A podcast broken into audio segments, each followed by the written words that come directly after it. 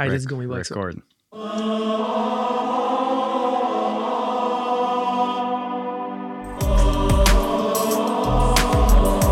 Bonjour, bonjour, bonjour et bienvenue à Encyclique, un podcast où nous donnons notre vérité sur tout ce qui touche de près ou de très loin au vélo. Je suis Jonathan Bérois et je suis accompagné de Benoît Simard. Hey, salut Joe. Salut. Bonjour Benoît, bienvenue à ce premier épisode. Je vais Ben, en te- fait, c'est moi qui te dis bienvenue, euh, Jonathan. C'est vrai, c'est bon, parfait. On commence les deux. Deux co-animateurs. Tout le temps en donc, compétition. euh, co-bienvenue.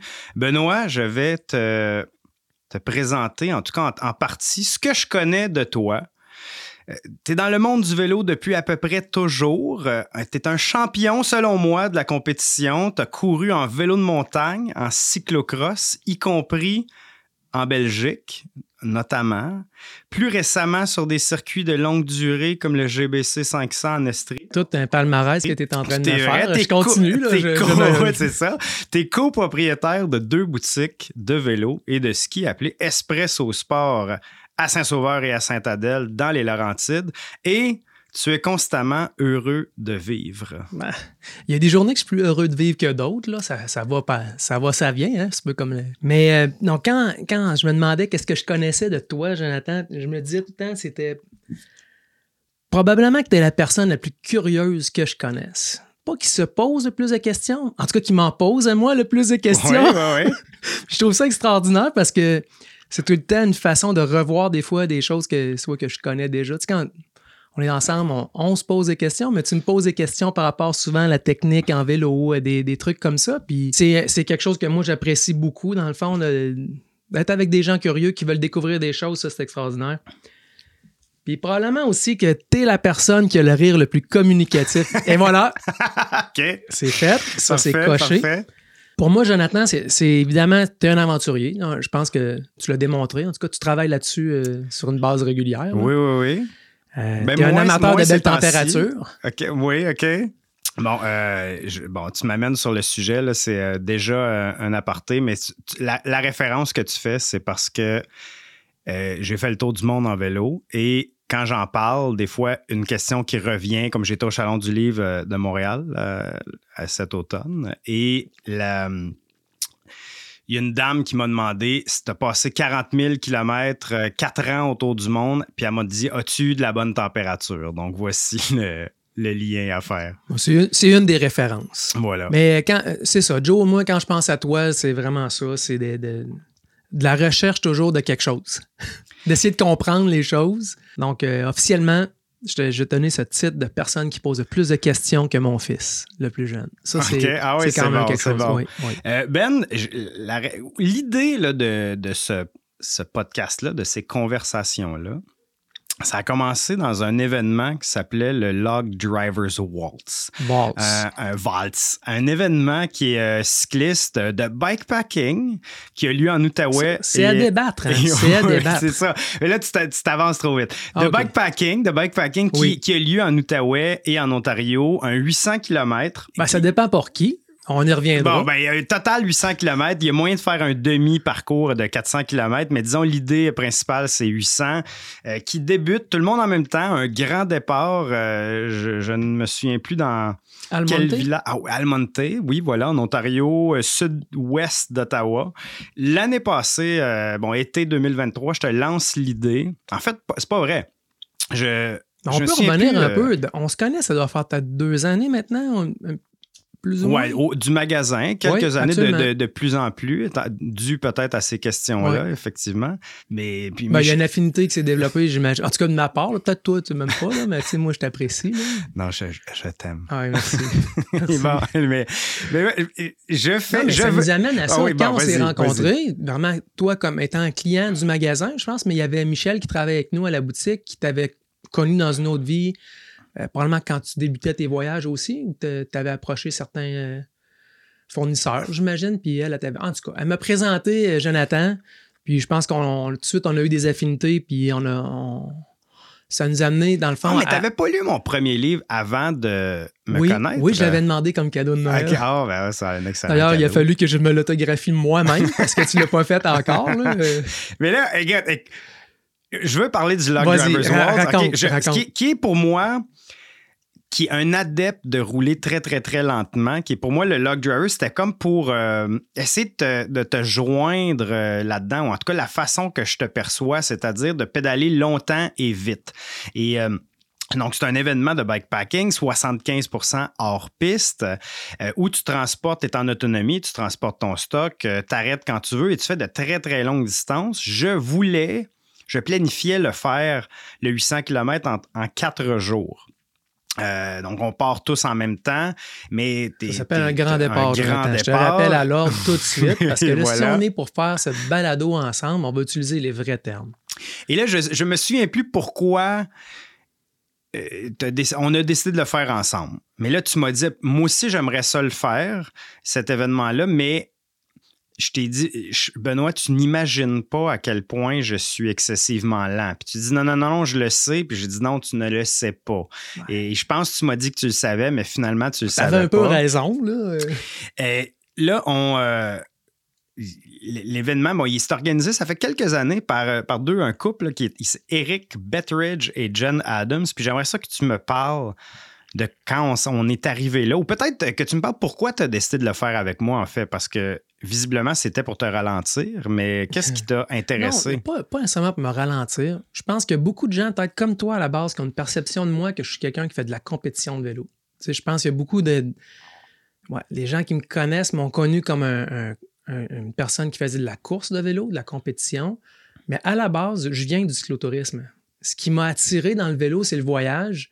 Puis avec les années, bon, maintenant, moi, comme tu as dit tantôt, je pense que je suis copropriétaire d'une boutique de vélo, puis ça prend beaucoup de mon temps. Mhm. Puis ça fait quand même plusieurs années que je me dis, tu sais, j'aimerais ça faire un retour au, au cyclotourisme, à voyager en vélo. Pour moi, le vélo, c'est quelque chose de ludique. Bien plus qu'un outil pour faire de la compétition puis aller très vite. Comment t'es passé de, faire des voyages à vélo à faire de la compétition alors? C'est peut-être des circonstances que je, je me suis trouvé à devenir passionné par le vélo, par le voyage à vélo. Tu te ramasses dans des boutiques de vélo, veux, veux pas, t'es- tu vas traîner là un peu, tu sais ce que c'est. Il me semble que je me suis intéressé à un club cycliste à cette époque-là pour trouver des gens avec qui pratiquer ma passion. À Mais quel les- âge? Euh, je devais avoir 16 ans. OK, quand même jeune. Ouais. Comme qu'ils disent, ça fait un bail.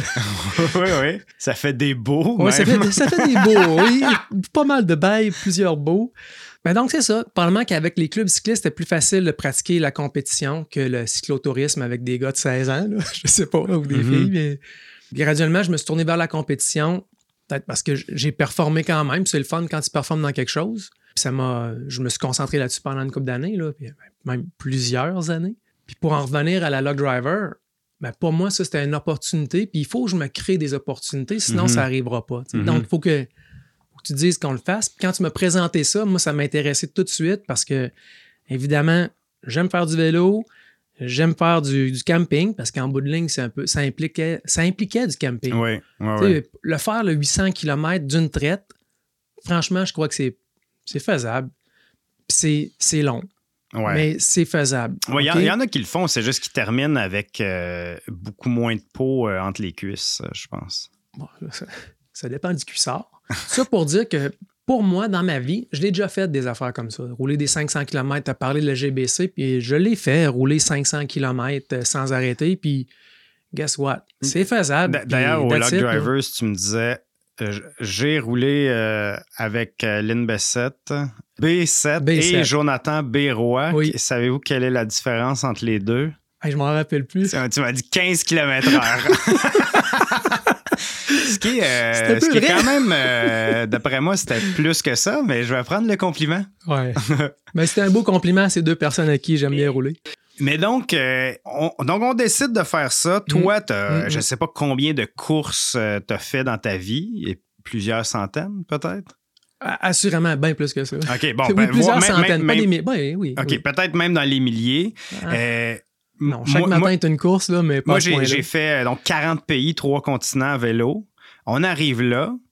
Et là, les, euh, les gens nous disent, ils nous posent la question parce que c'est comme quand même un peu compétitif. C'est comme une dualité. Il y a, hein, un aspect compétition, il y a un aspect les gens veulent un peu se, jauger, voir à qui ils ont affaire. Où je pense que c'est plus pas à qui ils ont affaire, mais où est-ce qu'ils se situent ah par rapport à mm-hmm. ceux qui sont là, parce qu'ils ont peut-être ce désir-là de, de se sentir à leur place mm-hmm. en partant. Je pense que c'est naturel et normal. Mais donc, effectivement, les gens nous on arrive là la veille du grand départ et là, les gens nous disent est-ce que c'est votre premier événement de bikepacking? Et, force est de répondre. Est-ce qu'ils nous demandaient notre premier événement de bikepacking ou, de, votre premier grand départ? Ben, moi, j'ai l'impression qu'ils nous demandaient est-ce que c'est votre première expérience, votre premier événement de bikepacking? Mais peut-être qu'ils demandaient grand départ aussi. Mais dans, dans les deux cas, la réponse est pour nous deux, c'est oui. Parce que j'ai jamais fait de grand départ. Ben, j'ai fait un grand départ, mais j'étais seul. Mais je sais pas. Ouais, oui.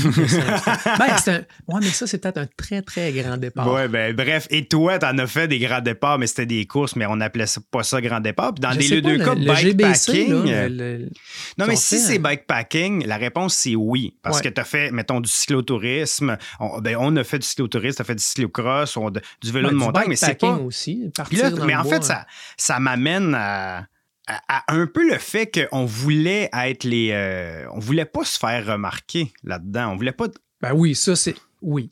Je veux dire, j'allais pas là chercher une médaille. Non, mais de toute façon, vu qu'on roulait ensemble, c'est sûr que, tu n'étais pas. Euh, non, non, je pensais que tu allais être plus vite que ça. OK. Bon, alors, on répond à tout le monde oui, c'est notre première expérience de bikepacking. Donc, déjà là, au départ, ils nous annoncent sur le site comme euh, les, les, deux newbies de la place, là, Jonathan et ah Ben, euh, deux, deux insignifiants qui n'ont jamais rien fait de leur vie. en fait, il y en ils avait. Ont, ils ont quasiment eu de la misère à, amener leur, à mettre la roue en avant sur leur vélo en les sortant de l'auto. Toi, avec presque rien sur ton vélo. Moi, avec un autobus. parle-moi du vélo que tu as choisi, premièrement, pour avoir ça aussi. Oui. Euh, le vélo en question, c'est un vélo de la marque Salsa. Peut-être les gens connaissent la marque. Le modèle, c'est le Black Boro. C'est un peu un. Ce vélo-là, c'est un peu un extraterrestre. C'est un, un fat bike à l'origine plus long qu'un fat bike régulier pour pouvoir mettre des sacs dessus. C'est vraiment un vélo d'aventure. Là. moi, quand je l'ai vu, je tombe en amour. Parce que pour moi, ça, c'était le, vélo parfait pour mettre des bagages puis aller n'importe où. Donc, c'est vraiment bien réparti là-dessus. Les roues, c'était quoi? 3,8 pouces? Un... Donc là, lui, j'ai modifié un ensemble de roues. C'est des roues qui ont 29 pouces par 3 pouces. C'est un gros pneu.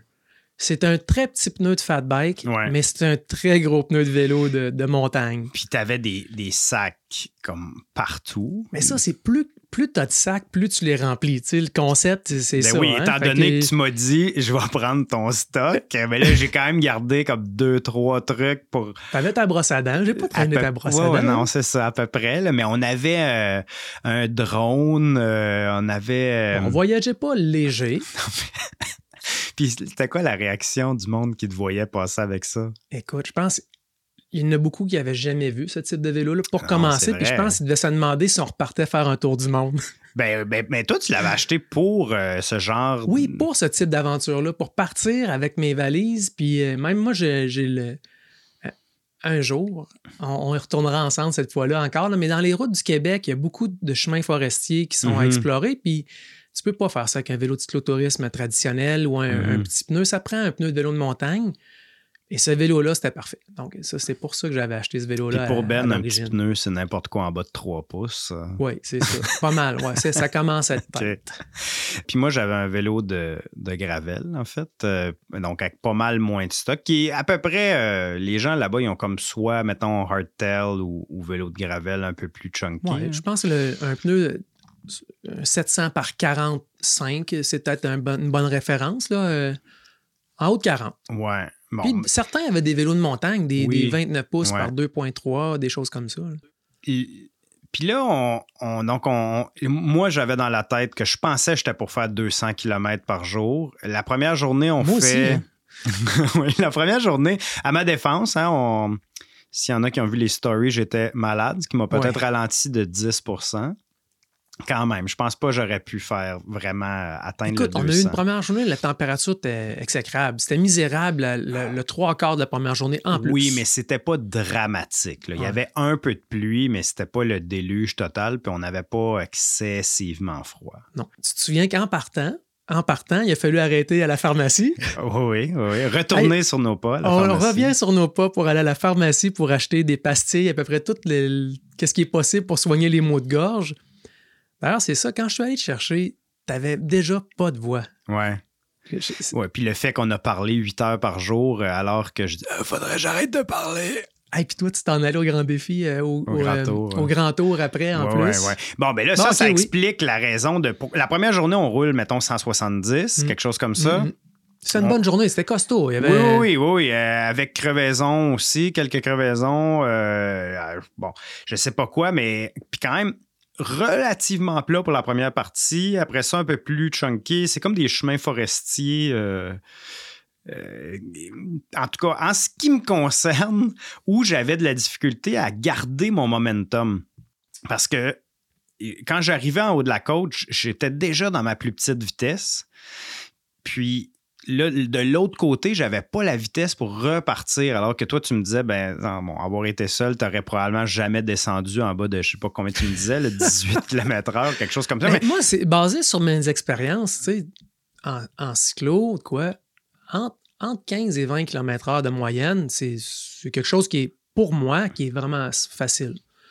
Tu sais, je pensais s'arrêter probablement là-dedans qu'on se serait tenu. OK. Euh, Je pensais pas que c'était une après une couple de intervention. kilomètres, on s'est rendu compte que ça serait peut-être un petit peu moins. Donc, la journée était longue quand même. tu sais. Oui, bon, première journée, euh, on dort euh, dans un pit de sable.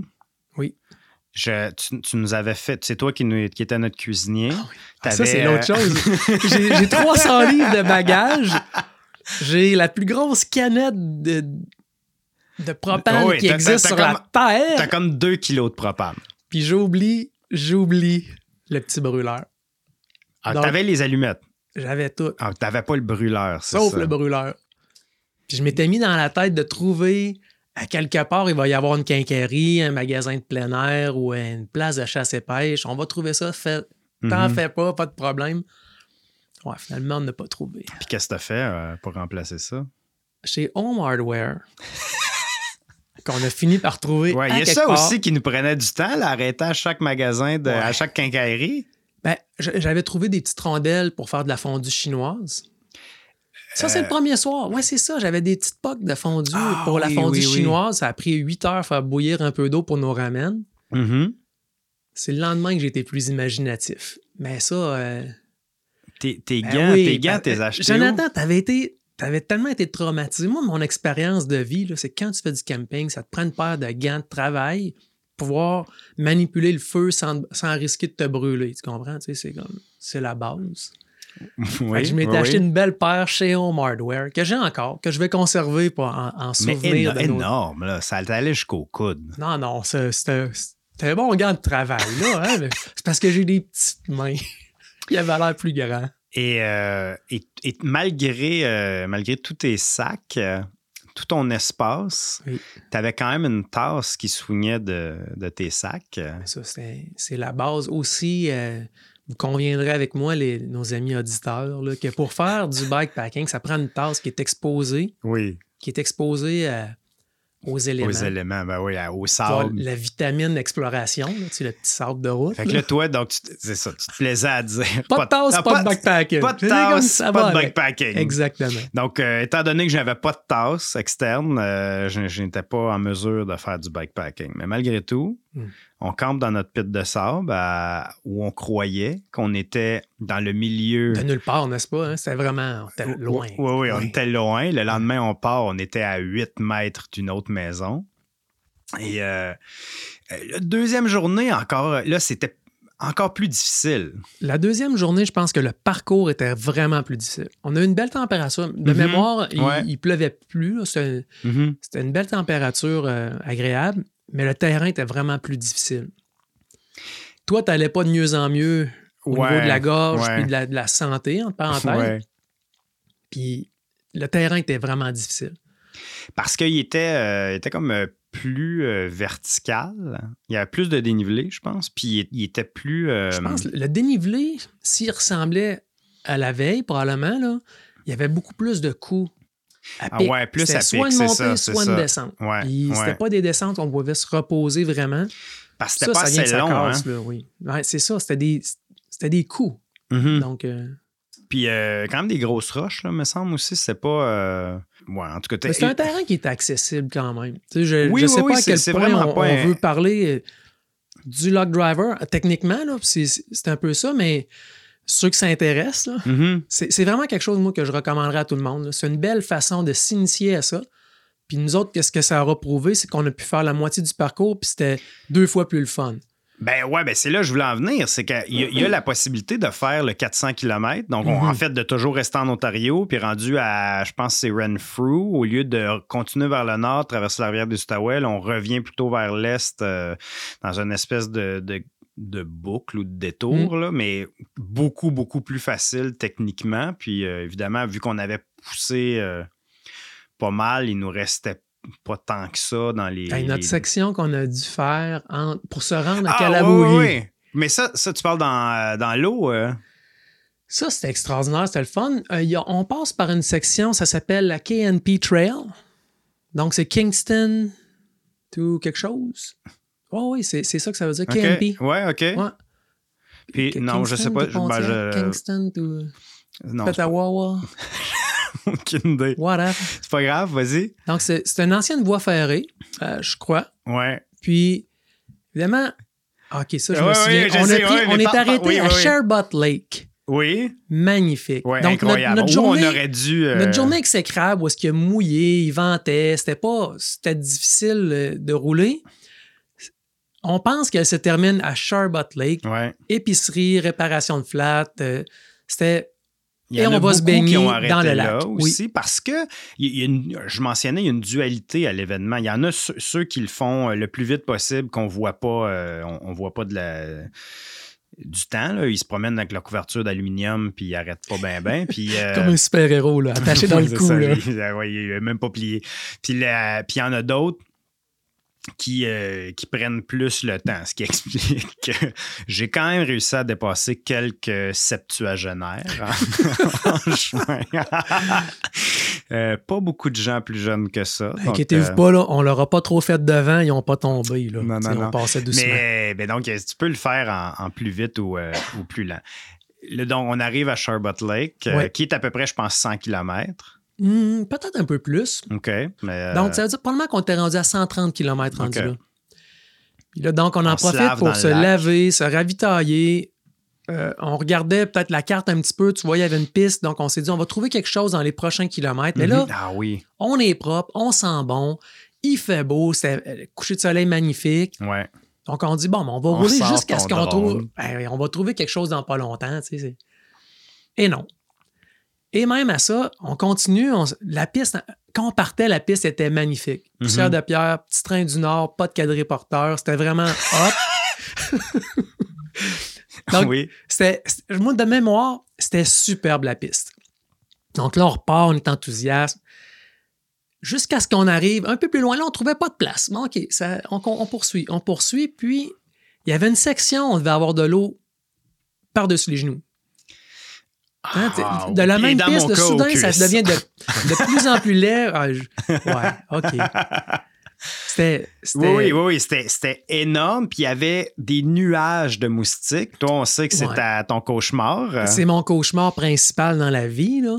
Puis, bon, c'était, c'était, je- c'était difficile techniquement. Moi, je fais mon fanfaron, je suis capable de rouler le plus longtemps possible. Mais là, j'avais comme pris Non, un non, petit non, peu trop ça- d'avance. Ben non, je mais là, tu marchais quand même. C'est impossible de rouler là-dedans. Là. Ah, moi, as moi, je marche marché. très, très vite. T'en as, ben non, mais t'en as marché un bout. Oui, absolument. Là, là, je suis en arrière parce que je tiens quand même à dire à ma défense que je, je veux filmer aussi l'événement ou en tout cas prendre quelques photos. Sauf toi, que c'est moi qui traîne toutes les caméras. Là. non, non, mais j'avais mon téléphone. moi. OK. Puis, euh, puis là, là bon, donc, t'allais dire qu'il y a des gars en quatre roues qui arrivent. Ah oui. Et puis, donc, on a de l'eau par-dessus les genoux. Puis là, il y a des, des, des gars en quatre roues qui s'en viennent face à nous autres. Moi, j'étais en train de filmer en me tapant dessus parce qu'il y a des maringouins partout. Je voulais filmer Jonathan qui s'en venait. Ce gars-là, il arrive en quatre roues et il ne comprend pas du tout qu'est-ce qu'on fait là. Parce que même eux, il y en ont comme au moteur. Il y en a un qui, est, son quatre roues, il a éteint dans l'eau tellement qu'il y en avait. Puis le premier, le premier t'aborde ou le deuxième? Ah, un gros monsieur. On va le dire de même, hein? un gros monsieur. Là, un, un grand amateur de quatre roues. Oui, oh, absolument. Il, il, est costaud, il est costaud. Puis là, You guys biking? Je l'ai enregistré, il faudrait qu'on réécoute. Mais il, il, nous demande si on fait du vélo. non, ouais, ouais, non, non. You guys are riding this. Oh, you're riding this. Là, tu réponds, well, we're not riding, we're walking. on marche. Puis là, qu'est-ce qu'il te répond? You guys are nuts. Huh? We're walking. We're not biking. Euh, la traversée de l'eau, mais non, un bel itinéraire. Oh, on oui. campe, euh, ben, ça, encore première journée, le pit de sable, la deuxième journée, euh, up and À quelque down, part dans la deuxième down. journée où est-ce que ça monte, descend, monte, descend, monte, monte, monte, monte, un peu moins vite, descend. Mhm. Je pense qu'on on- on commence à penser qu'on on, on fera peut-être pas les 800 km en quatre jours comme prévu. Non, non, non. Déjà, on prend du retard. Puis, supposément, bon, elle l'a jamais roulé, mais apparemment, la partie en Outaouais, du côté québécois, c'est encore. euh, Il y, a- il y a des bouts techniquement plus difficiles. Ben, moi, je sais que dans mon processus là-dedans, je suis là pour rouler avec toi. Pour moi, là, c'est Ouais. de, de rouler avec quelqu'un, sérieusement, un peu moins vite que moi. J'ai pas la pression. Tu comprends? Tu sais, j'espère que toi, tu t'en es pas trop mis de pression parce que ça servait à rien. Mais pour moi, je suis en vacances, je roule tranquille avec un de mes amis, tout est beau. On se compte des jokes toute la journée. Toi, Ouais. t'as plus de voix, mais moi, je t'en compte pareil.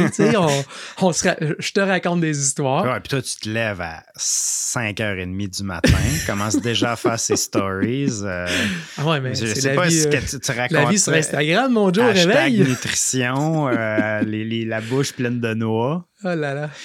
Euh, là, la deuxième journée, je t'ai dit que, que ça va être impossible. Est-ce que qu'est-ce que tu en penses qu'on fasse le. Je m'excuse. Qu'est-ce que tu penses qu'on on fasse la moitié de l'itinéraire? Mais là, il restait comme, mettons, 40 ou 50 à faire par jour. Donc, troisième journée, je pense qu'on part à 11 h ou 11 h 30 Ouais, mais une fois qu'on a décidé Mhm, qu'on allait faire 400 km et non pas 800, mhm. mais on a le même temps disponible. Donc, c'est Ouais. certain que là, ça devient pas mal plus, euh, même si c'était, ça devait être agréable avant, je veux dire, on Et- peut prendre tout le temps qu'on veut. Fait que là, si quelqu'un se réveille à 9h30 le matin, Oui, coupable.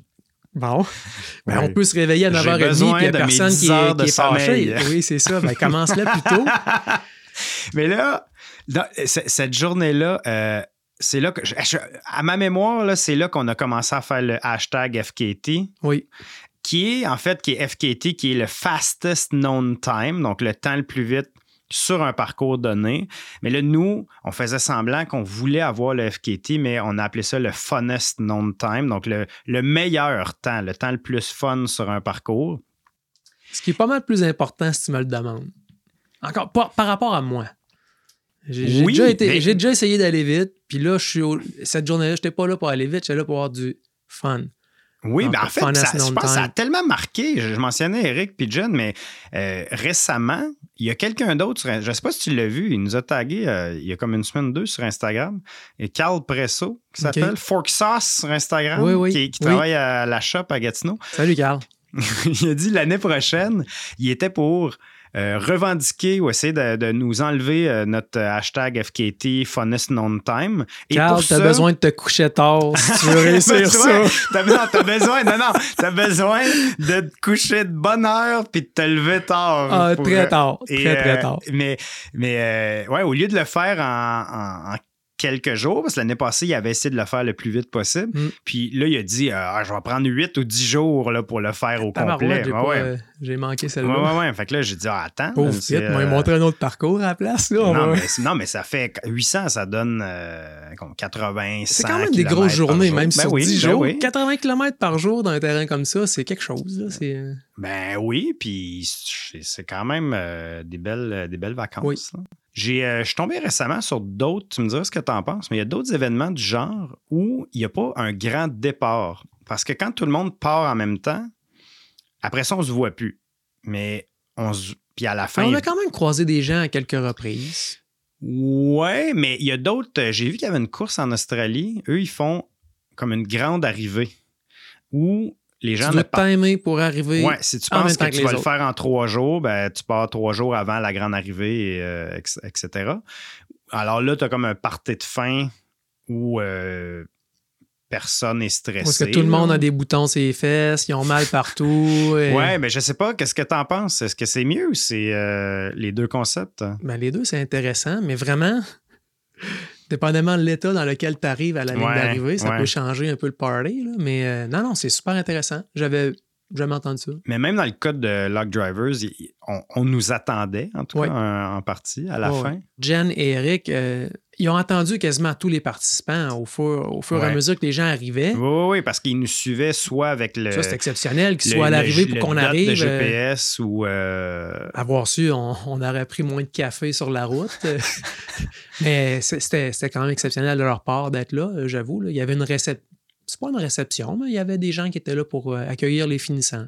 Qu'est-ce qui te plaît dans rouler vite ou dans rouler moins vite? Est-ce que rouler avec Lynn Bessette et rouler avec moi-même, il y a une autre différence que 15 km/h? C'est des défis différents. Ben, C'est réellement, c'est des choses. C'est une autre sorte de dépassement.